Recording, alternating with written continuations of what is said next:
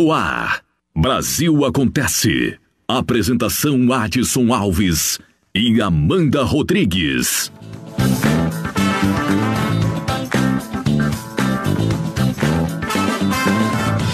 Tá começando a partir de agora em rede nacional.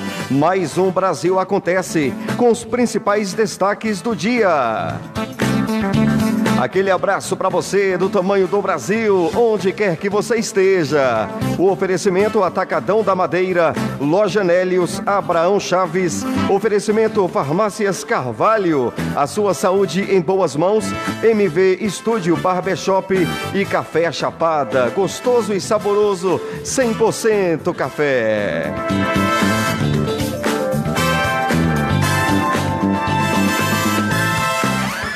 Estamos ao vivo também no Facebook Estação Pop News.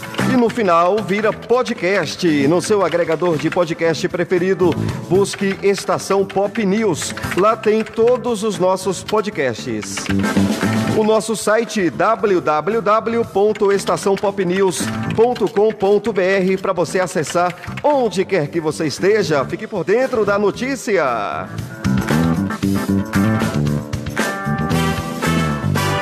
Lembrando que tem reprise na madrugada da rede Estação Pop e também às 10 da manhã no Alô Brasil.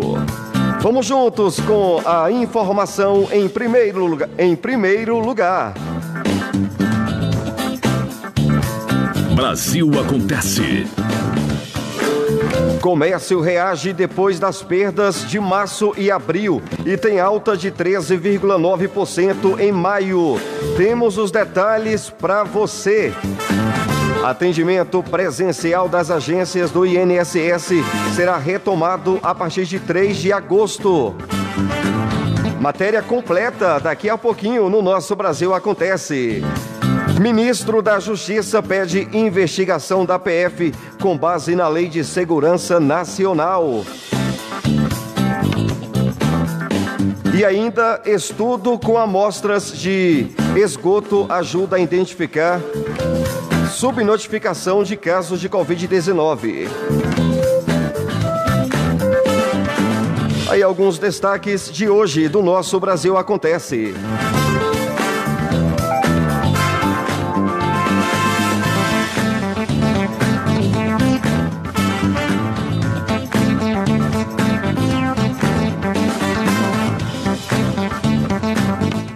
Brasil Acontece.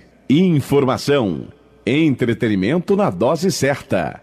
Apresentação: Adson Alves e Amanda Rodrigues. É, Amanda Rodrigues não está presente ainda, mas tá chegando, tá chegando. Comércio reage depois das perdas de março e abril e tem alta de 13,9% em maio. O destaque é de Cristiane Ribeiro. O volume de vendas do comércio varejista no país cresceu 13,9% em maio deste ano e foi o maior avanço desde janeiro de 2000, quando o IBGE começou a série histórica da pesquisa mensal de comércio. Mas, de acordo com os dados divulgados nesta quarta-feira pelo Instituto, a alta foi insuficiente para o setor recuperar as perdas de março e abril, que refletiram os efeitos do isolamento social para controle da pandemia de Covid-19. Somente em abril, as vendas no varejo caíram 16,3%, o pior resultado em 20 anos. A pesquisa mostra que a alta nas vendas atingiu todas as oito atividades investigadas nas 27 unidades da federação. O principal destaque foi a atividade de tecidos, vestuário e calçados, que cresceu 100%. As vendas vendas de móveis e eletrodomésticos ficaram em segundo lugar, com alta de 47,5%. Para o gerente da pesquisa, Cristiano Santos, o resultado de maio significa o início de uma recuperação do setor depois de dois meses muito ruins. No entanto, ele lembra que a base de comparação foi muito baixa e que, ao comparar a taxa de maio deste ano com o mesmo mês do ano passado, o cenário é de queda. O recuo foi de 7,2%. A pesquisa aponta uma perda de ritmo mesmo dos impactos do isolamento social no comércio. De todas as empresas coletadas pela pesquisa, 18,1% relataram o impacto do isolamento em suas receitas em maio. Em abril, esse número era de 28,1%, o maior percentual desde o início da pandemia. Com isso, há indicação de crescimento nas atividades dessas empresas.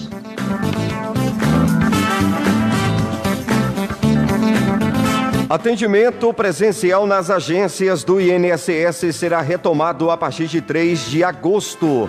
O atendimento presencial nas agências do INSS será retomado apenas no dia 3 de agosto, de acordo com a portaria número 27 da Secretaria Especial de Previdência e Trabalho publicada nesta quarta-feira, dia 8, em um primeiro momento da reabertura, o tempo de funcionamento das agências será parcial, com seis horas contínuas, e o atendimento será exclusivo aos segurados e beneficiários com prévio agendamento.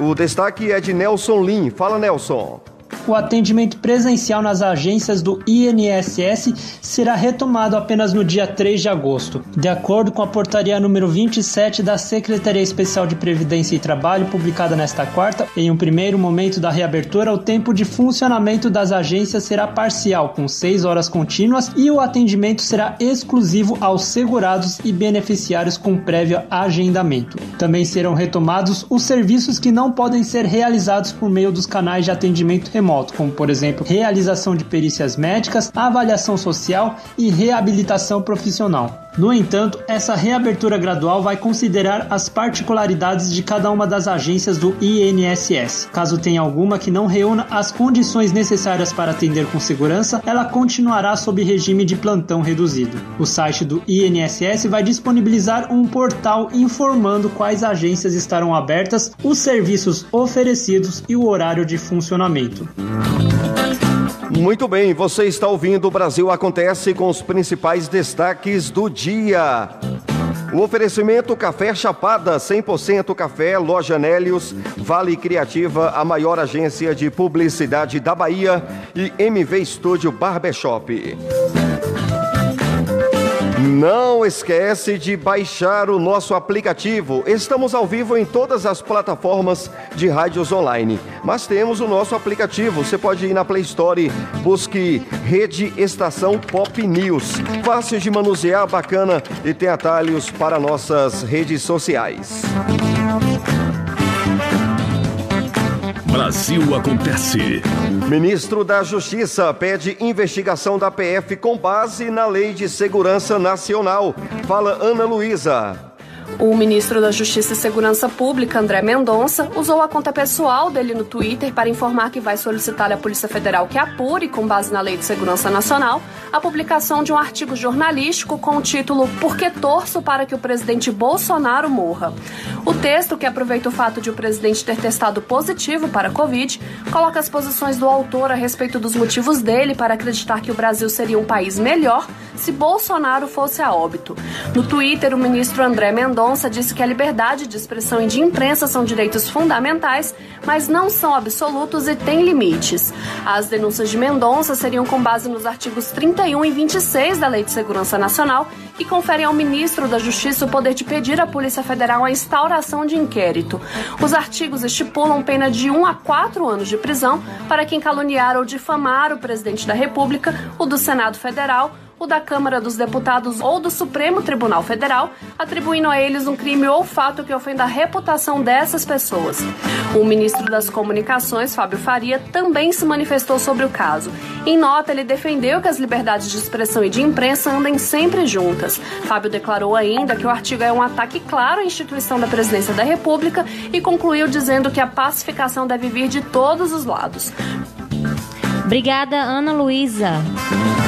Amanda Rodrigues já chegou por aqui, já está presente nos estúdios da Rede Estação Pop.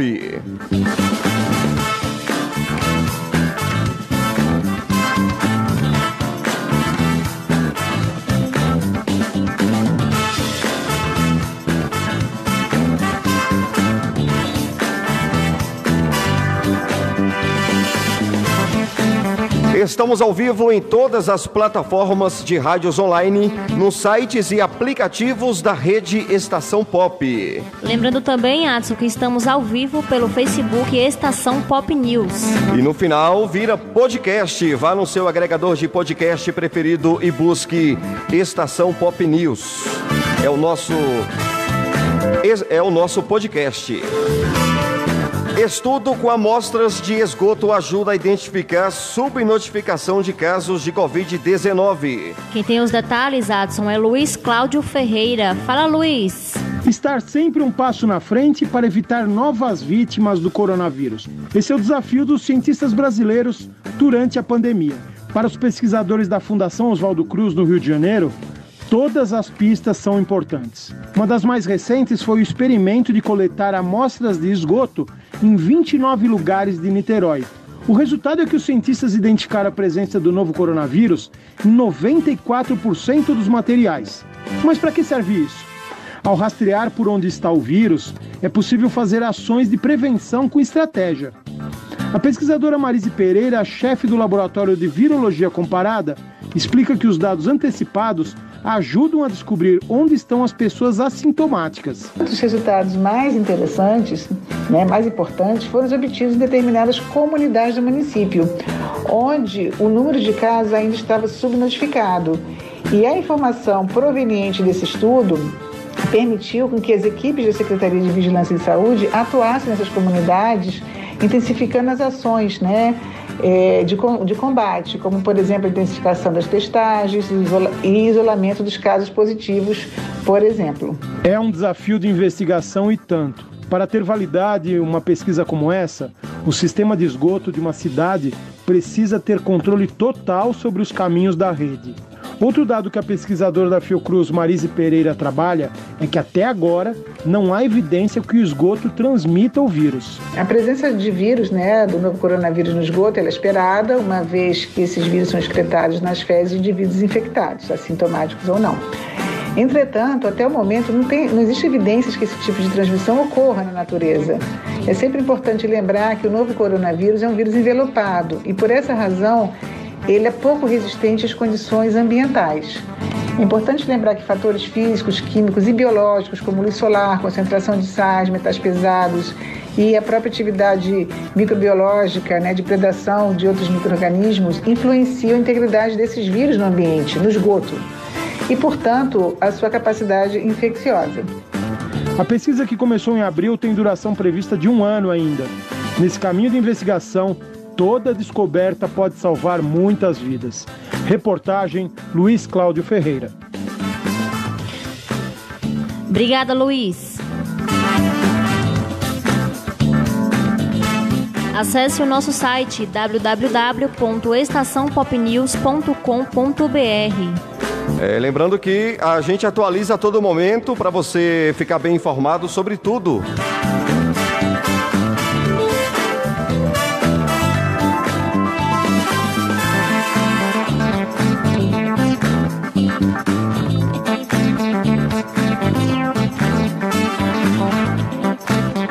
Estação Pop News.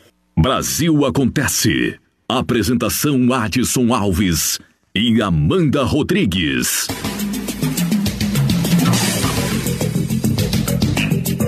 Estação Pop News. Departamento Comercial 759-9902-1190. Nosso WhatsApp é o 759-9976-7840. Rede Estação Pop News.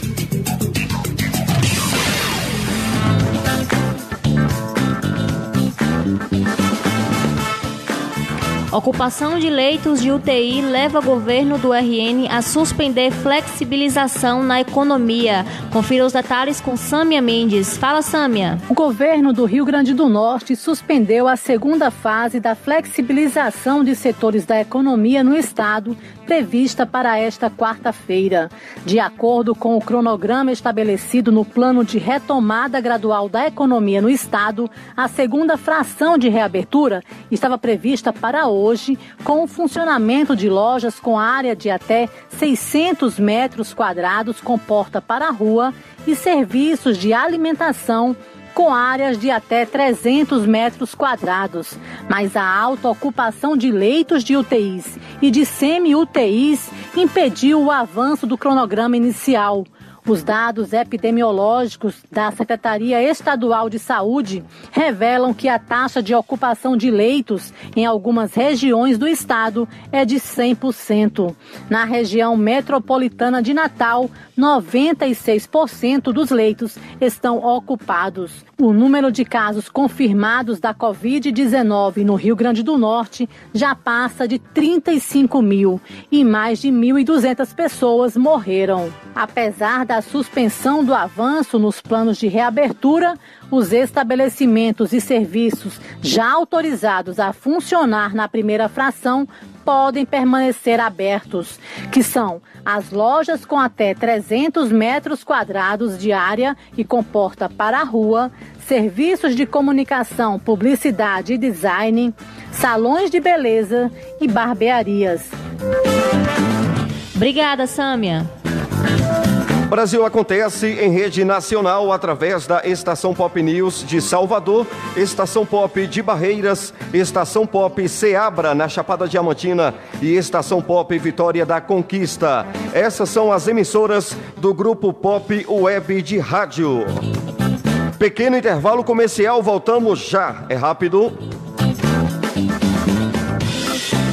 Brasil acontece. Apresentação Adson Alves e Amanda Rodrigues.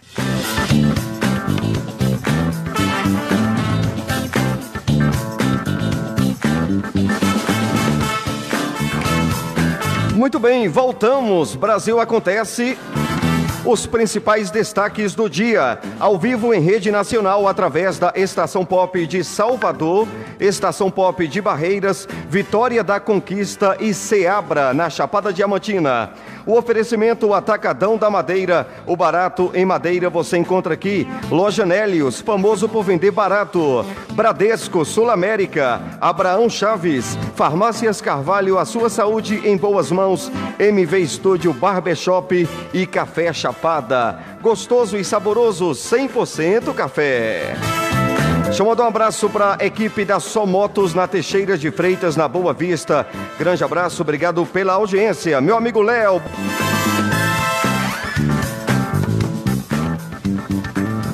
Após teste positivo de Covid-19 do presidente, Palácio do Planalto divulga cuidados adotados. Após a confirmação de que o presidente Jair Bolsonaro está contaminado pelo novo coronavírus, o Palácio do Planalto anunciou algumas medidas adotadas durante a pandemia.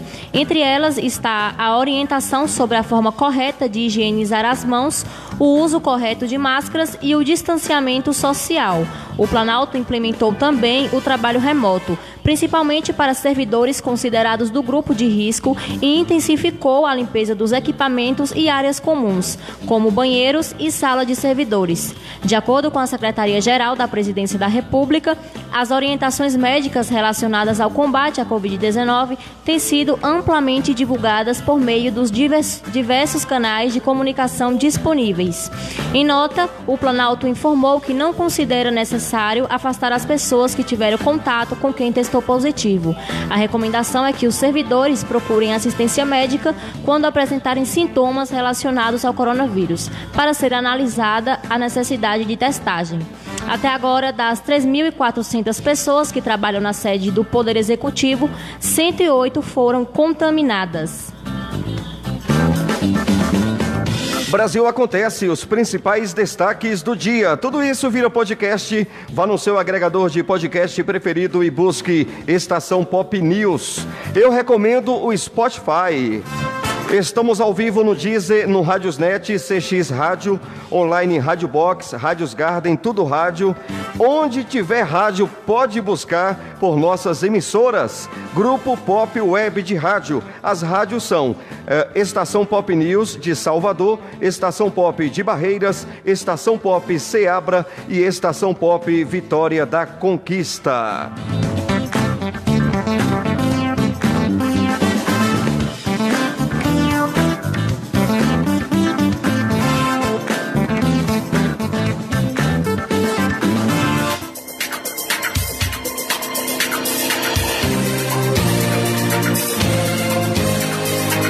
Baixe o aplicativo Estação Pop News e fique por dentro de tudo que acontece no mundo. Estação Pop News.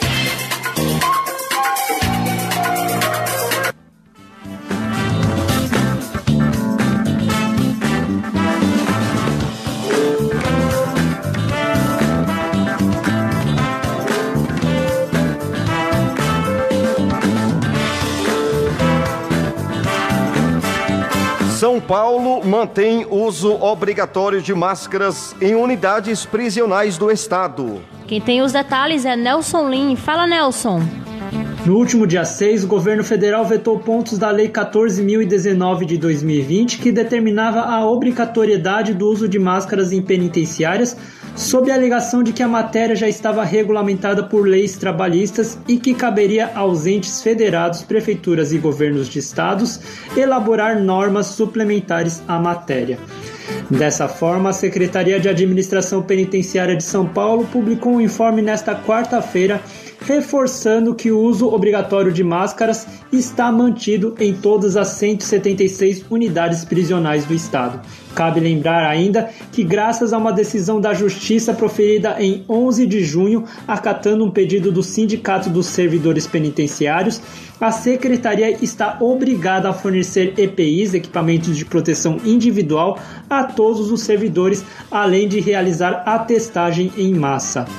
A Secretaria de Administração Penitenciária informou ainda que, além de estar zelando pela saúde dos servidores e detentos, a população carcerária já produziu mais de 4 milhões de máscaras para serem distribuídas pelo estado de São Paulo. De acordo com informações da Secretaria, o sistema prisional tem 35.258 servidores e está com 218.701 presos em suas unidades. Até agora, segundo o sindicato, 266 servidores penitenciários foram infectados pelo coronavírus e houve 21 mortes. Entre os detentos são 296 casos e 15 óbitos, como informa o DEPEN, Departamento Penitenciário Nacional.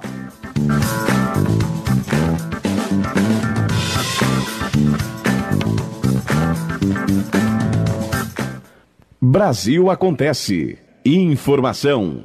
Entretenimento na dose certa. Apresentação: Adson Alves e Amanda Rodrigues. Parque Nacional da Tijuca será reaberto ao público nesta quinta-feira. O destaque é de Raquel Júnior. Fala, Raquel.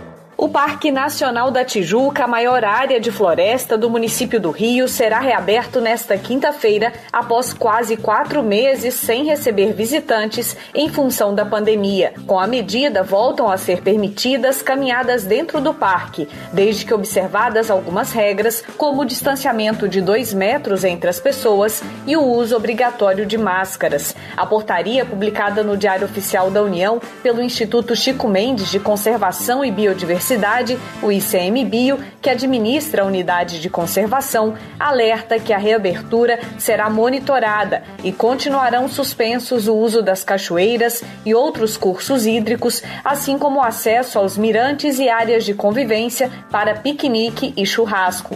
Outros tipos de confraternização, por exemplo, a celebração de aniversários, que já foi comum no parque, ainda não estão permitidos. Atividades em grupo estão limitadas a no máximo 10 pessoas. A portaria fala que terão prioridade no acesso à unidade de conservação os ciclistas e pedestres. Veículos não oficiais estão proibidos, com algumas exceções, entre elas o transporte de turistas até o centro de visitantes que dá acesso ao Cristo Redentor ou o transporte de praticantes de voo livre. No entanto, um protocolo específico para essa atividade ainda vai ser elaborado, prevendo restrições ao número de veículos e de praticantes permitidos por hora na rampa. O Parque Laje, outra importante área de lazer da Zona Sul Carioca, que faz parte dos limites do Parque da Tijuca, também deverá ser objeto de protocolo específico, com a continuidade da interdição de áreas de convivência, de alimentação compartilhada e parquinhos.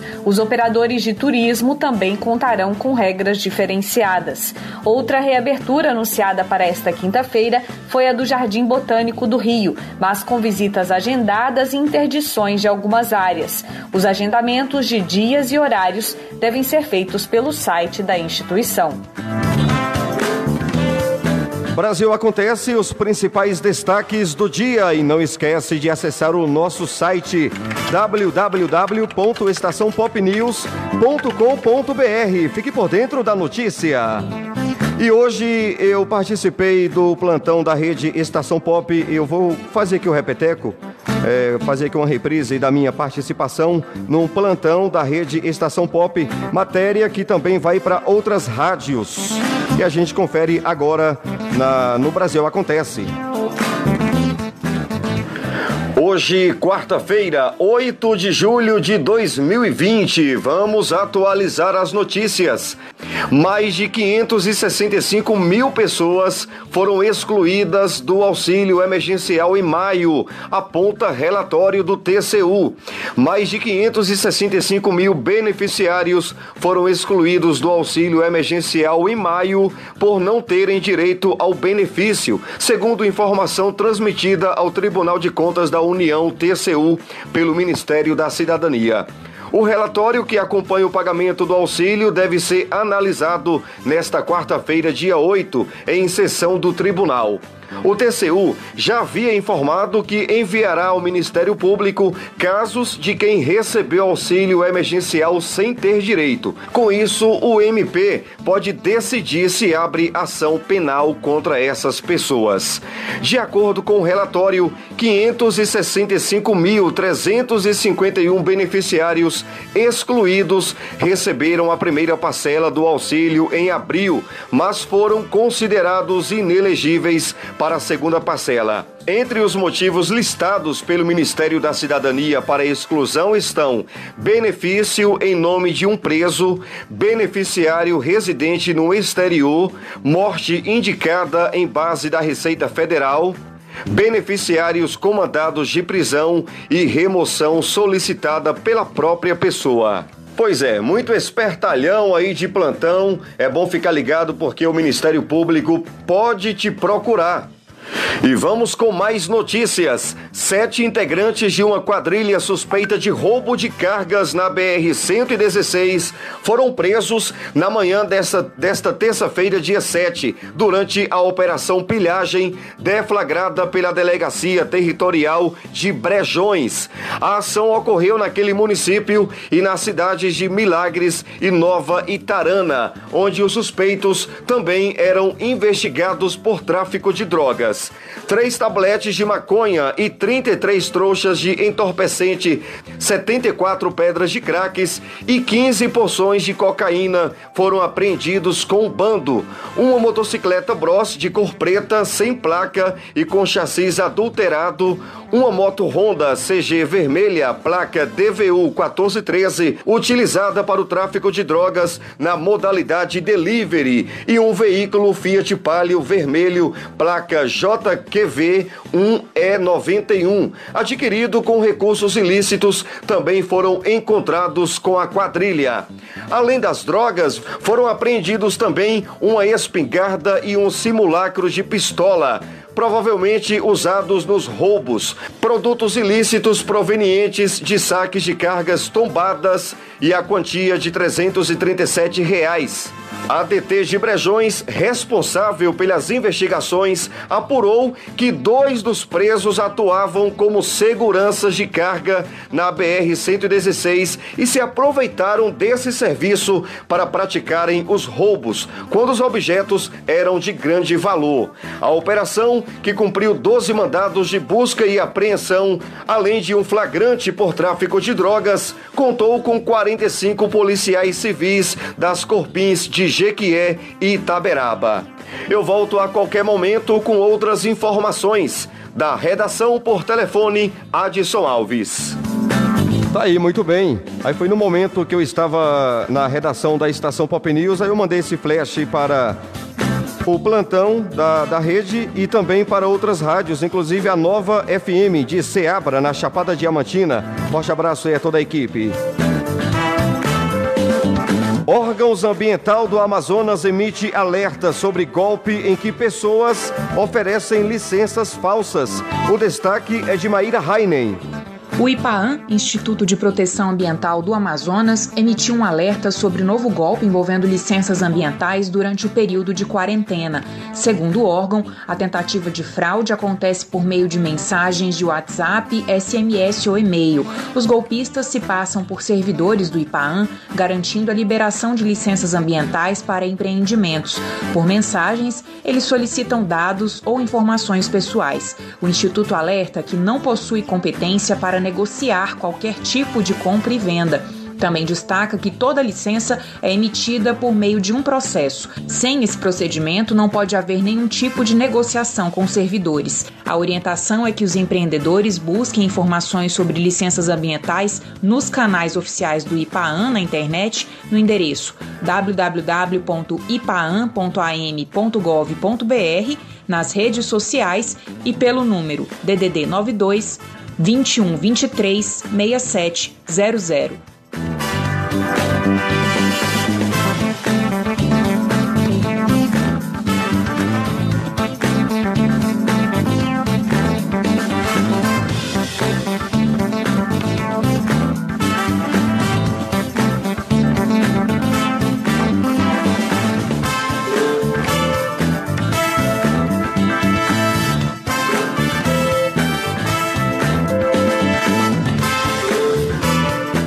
Números de incêndios florestais apresenta queda no primeiro semestre deste ano em Minas Gerais. Fala Patrícia Marques.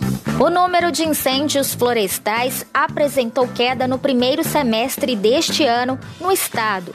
Segundo o Corpo de Bombeiros, houve redução de 9,2% das ocorrências em Minas Gerais. De janeiro a junho do ano passado, ocorreram 5.749 incêndios florestais. Neste ano, o número caiu para 5.218, se levado em consideração o mesmo período.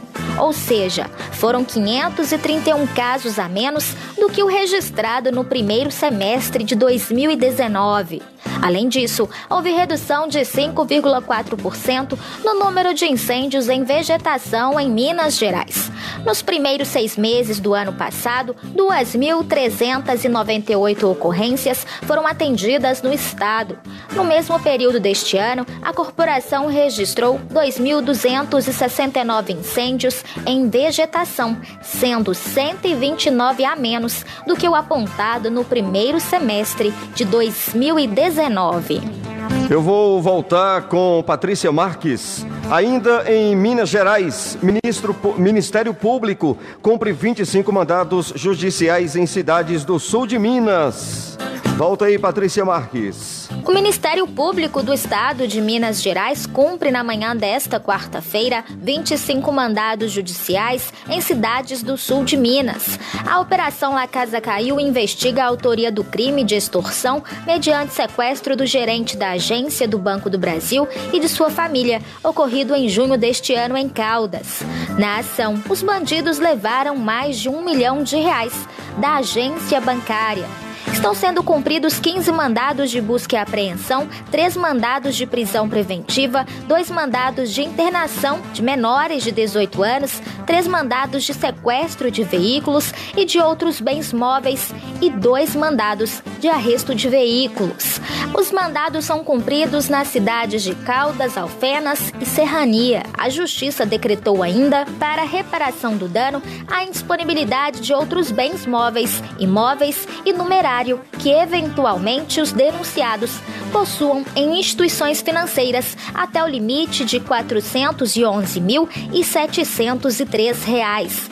A ação do Ministério Público é realizada em conjunto com as polícias militar e civil. Com investigações em andamento, cinco autores foram presos em flagrante pela Polícia Militar no dia do crime. Além disso, foram apreendidas duas armas de fogo, um veículo e recuperados 688.297 reais.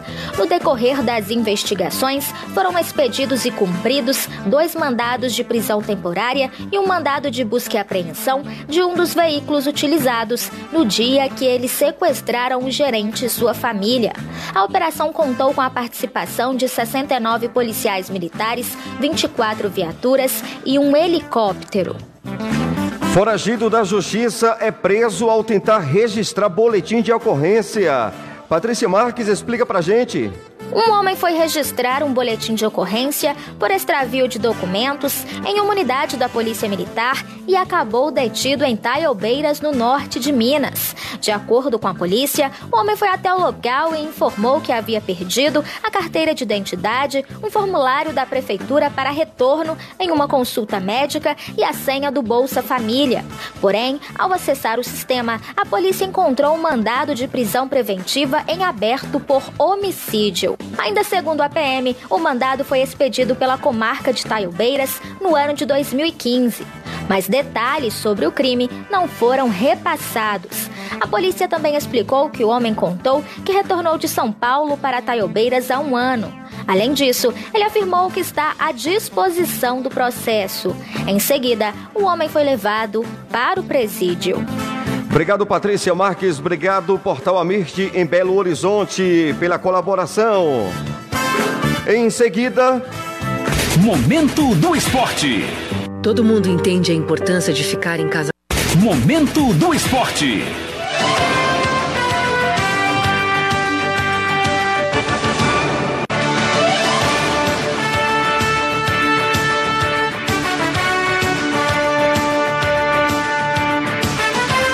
Muito bem, senhoras e senhores, o nosso momento do esporte tem o um oferecimento do Atacadão da Madeira. O barato em madeira você encontra aqui. Loja Nélios, famoso por vender barato. Abraão Chaves, Farmácias Carvalho, a sua saúde em boas mãos. MV Studio Barbershop e Café Chapada, 100% café. Campeonato Mineiro retorna aos campos de futebol dia 26 de julho. O destaque é de Ricardo Rodrigues. Ricardo. Rodrigo Ricardo. Me perdi aqui no, no nome do repórter, mas é isso, tá tudo correto. Rodrigo Ricardo, venha de lá, meu filho. Em reunião com os 12 clubes da primeira divisão de Minas Gerais, a Federação Mineira de Futebol marcou a volta do campeonato estadual para o dia 26 deste mês. O anúncio do recomeço do torneio, paralisado em 15 de março, foi confirmado pelos dirigentes que participaram virtualmente do encontro. Nos próximos dias, a Federação Mineira deve divulgar um protocolo de segurança enviado em junho para as autoridades sanitárias do governo estadual. Entretanto, dificilmente irão acontecer partidas em Belo Horizonte, por conta da resistência do prefeito Alexandre Calil, que é ex-presidente do Atlético Mineiro e considera apressado o retorno do torneio devido ao novo coronavírus. E o Santa Catarina retoma futebol hoje, em meio à dúvida e alta dos casos de Covid-19. Lincoln Chaves tem os detalhes. Fala, Lincoln. Depois do Rio de Janeiro, nesta quarta-feira será a vez de Santa Catarina vivenciar o retorno ao futebol. Às sete da noite, o duelo entre Criciúma e Marcílio Dias, no estádio Heriberto Rilse, em Criciúma, marca a volta do campeonato catarinense após 115 dias de paralisação devido à pandemia do novo coronavírus. Mais tarde, às oito e meia, tem Chapecoense e Havaí na Arena Condá, em Chapecó. São os jogos de ida dos confrontos, válidos pelas quartas de final. A liberação para a retomada veio na segunda-feira com a publicação de uma portaria assinada pelo secretário de Estado da Saúde, André Mota Ribeiro, autorizando a volta das competições competições profissionais de futebol com restrições. Uma delas, que consta no artigo 8 inciso 29, prevê o afastamento de todos os atletas e trabalhadores confirmados com Covid-19, bem como as pessoas que tiveram contato com eles. E aí tem uma interrogação, é que o técnico do Marcílio Dias, Moisés Egert, foi diagnosticado na segunda-feira com o novo coronavírus. Em nota, o time de Itajaí afirmou que Egert já estava afastado desde o último dia 28 de junho, quando apresentou sintomas leves o clube informou que antes do embarque, o médico Felipe Zamboni aferiu a temperatura de atletas e comissão técnica e os examinou, constatando que, abre aspas, todos os jogadores do elenco estão bem e aptos à prática do futebol. Fecha aspas. Em entrevista coletiva, o técnico do Criciúma, Roberto Cavalo, garantiu que o time dele irá a campo. Até porque vai ser feito exame todos os atletas, comissão técnica, tanto do Criciúma como também do Marcelo Dias, então dá, nos dá uma certa tranquilidade. Se fosse jogador, você jogaria nessas condições com risco de contaminação? Hoje, com os exames que vão ser feitos, sim, se não tivesse exame, teria que pensar, mas eu acho que não vejo problema. Na mesma entrevista, porém, Roberto Cavallo mostrou preocupação com o retorno do campeonato propriamente dito. Quando nós jogamos com o Joinville, nós até fomos daqui para lá com álcool, gel, tudo no ônibus. Dois dias depois paramos os trabalhos. Então, quer dizer, em março deu um tipo um pane de, de vírus que nós não sabíamos o que era, muitos não tinham conhecimento e até era gente correndo no mercado e naquele momento não era tão grande né, o coronavírus no estado. Hoje, o Covid-19, nesse momento, ele está muito forte no estado, principalmente Camboriú, Itajaí, Florianópolis, está vindo para cá, e que existe essa preocupação e vai ter o jogo. Nós sabemos do tamanho do vírus e vamos fazer um jogo onde a federação definiu e como nós somos funcionários, estamos preparados para fazer essa partida contra o Marcelo Dias. Por um lado, Santa Catarina tem a segunda menor taxa de mortalidade pelo novo coronavírus no país e é um dos cinco estados com menor taxa de incidência, ou seja, de casos a cada 100 mil pessoas. É uma situação bem mais controlada que a do Rio de Janeiro, por exemplo, onde a bola voltou a rolar há quase três semanas. Não significa que a pandemia esteja totalmente administrada. A semana passada, entre 28 de junho e 4 de julho, foi a que teve mais mortes pelo novo coronavírus coronavírus no estado, 71 óbitos. A capital Florianópolis, que nem é a cidade com mais casos em Santa Catarina, está com quase 95% dos leitos de UTI ocupados. O Covidômetro, uma plataforma da prefeitura da capital, com dados sobre o novo coronavírus, indica que o município está na fase de alto risco, onde a prática esportiva ao ar livre ainda estaria proibida. A prefeitura, porém, emitiu um decreto na segunda-feira autorizando, abre aspas, jogos de futebol profissional sem a presença física de torcida mediante mediante testagem PCR negativa para a Covid-19 de todos os profissionais antes das partidas, fecha aspas. Isso permite que os representantes da capital, Figueirense e Havaí, mandem seus jogos em casa. A realização de partidas com portões fechados também é uma exigência da portaria estadual. O Criciúma até tentou viabilizar a presença de público contra o Marcílio Dias, mas o pedido foi vetado pela autoridade sanitária. O catarinense está parado desde 15 de março, quando terminou a primeira fase. As quartas de final seguirão na quinta-feira com Juventus de Jaraguá do Sul e Figueirense e Joinville e Brusque. Os jogos de volta serão no domingo. Já Concórdia e Tubarão se enfrentam em duas partidas nos próximos dias 14 e 19 de julho para definir quem será rebaixado à segunda divisão. O Concórdia tem a vantagem do empate no confronto. Da equipe de esportes Lincoln Chaves.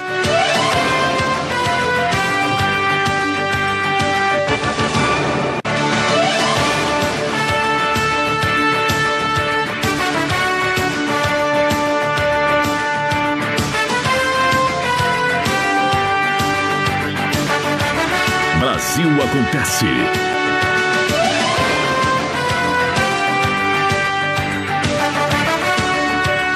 Momento do Esporte. Estação Pop News. Departamento Comercial 759-9902-1190. Nosso WhatsApp é o 759-9976-7840. Rede Estação Pop News. Brasil Acontece. Apresentação Adson Alves e Amanda Rodrigues.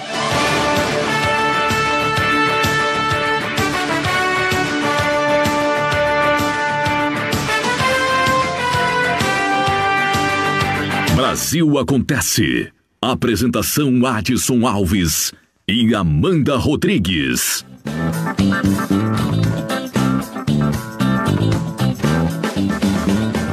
E sempre no oferecimento do Atacadão da Madeira da Loja Nélios, Loja Nélios, Abraão Chaves, Farmácias Carvalho, MV Estúdio, Café Chapada, Bradesco e Sul América. Brasil Acontece, a sua revista, a revista que te dá o show da notícia. Ao vivo através da estação Pop News de Salvador, Vitória da Conquista, Barreiras e Ceabra, emissoras do grupo Pop Web de Rádio. E o nosso Brasil Acontece fica por aqui. Obrigado você de todo o Brasil, ligado onde quer que você esteja, conectado com a notícia. Agradeço a você pela audiência.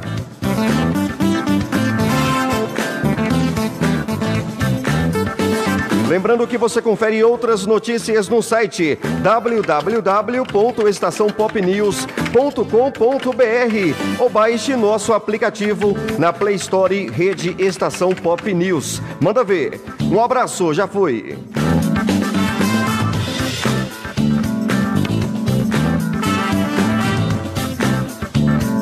Brasil acontece.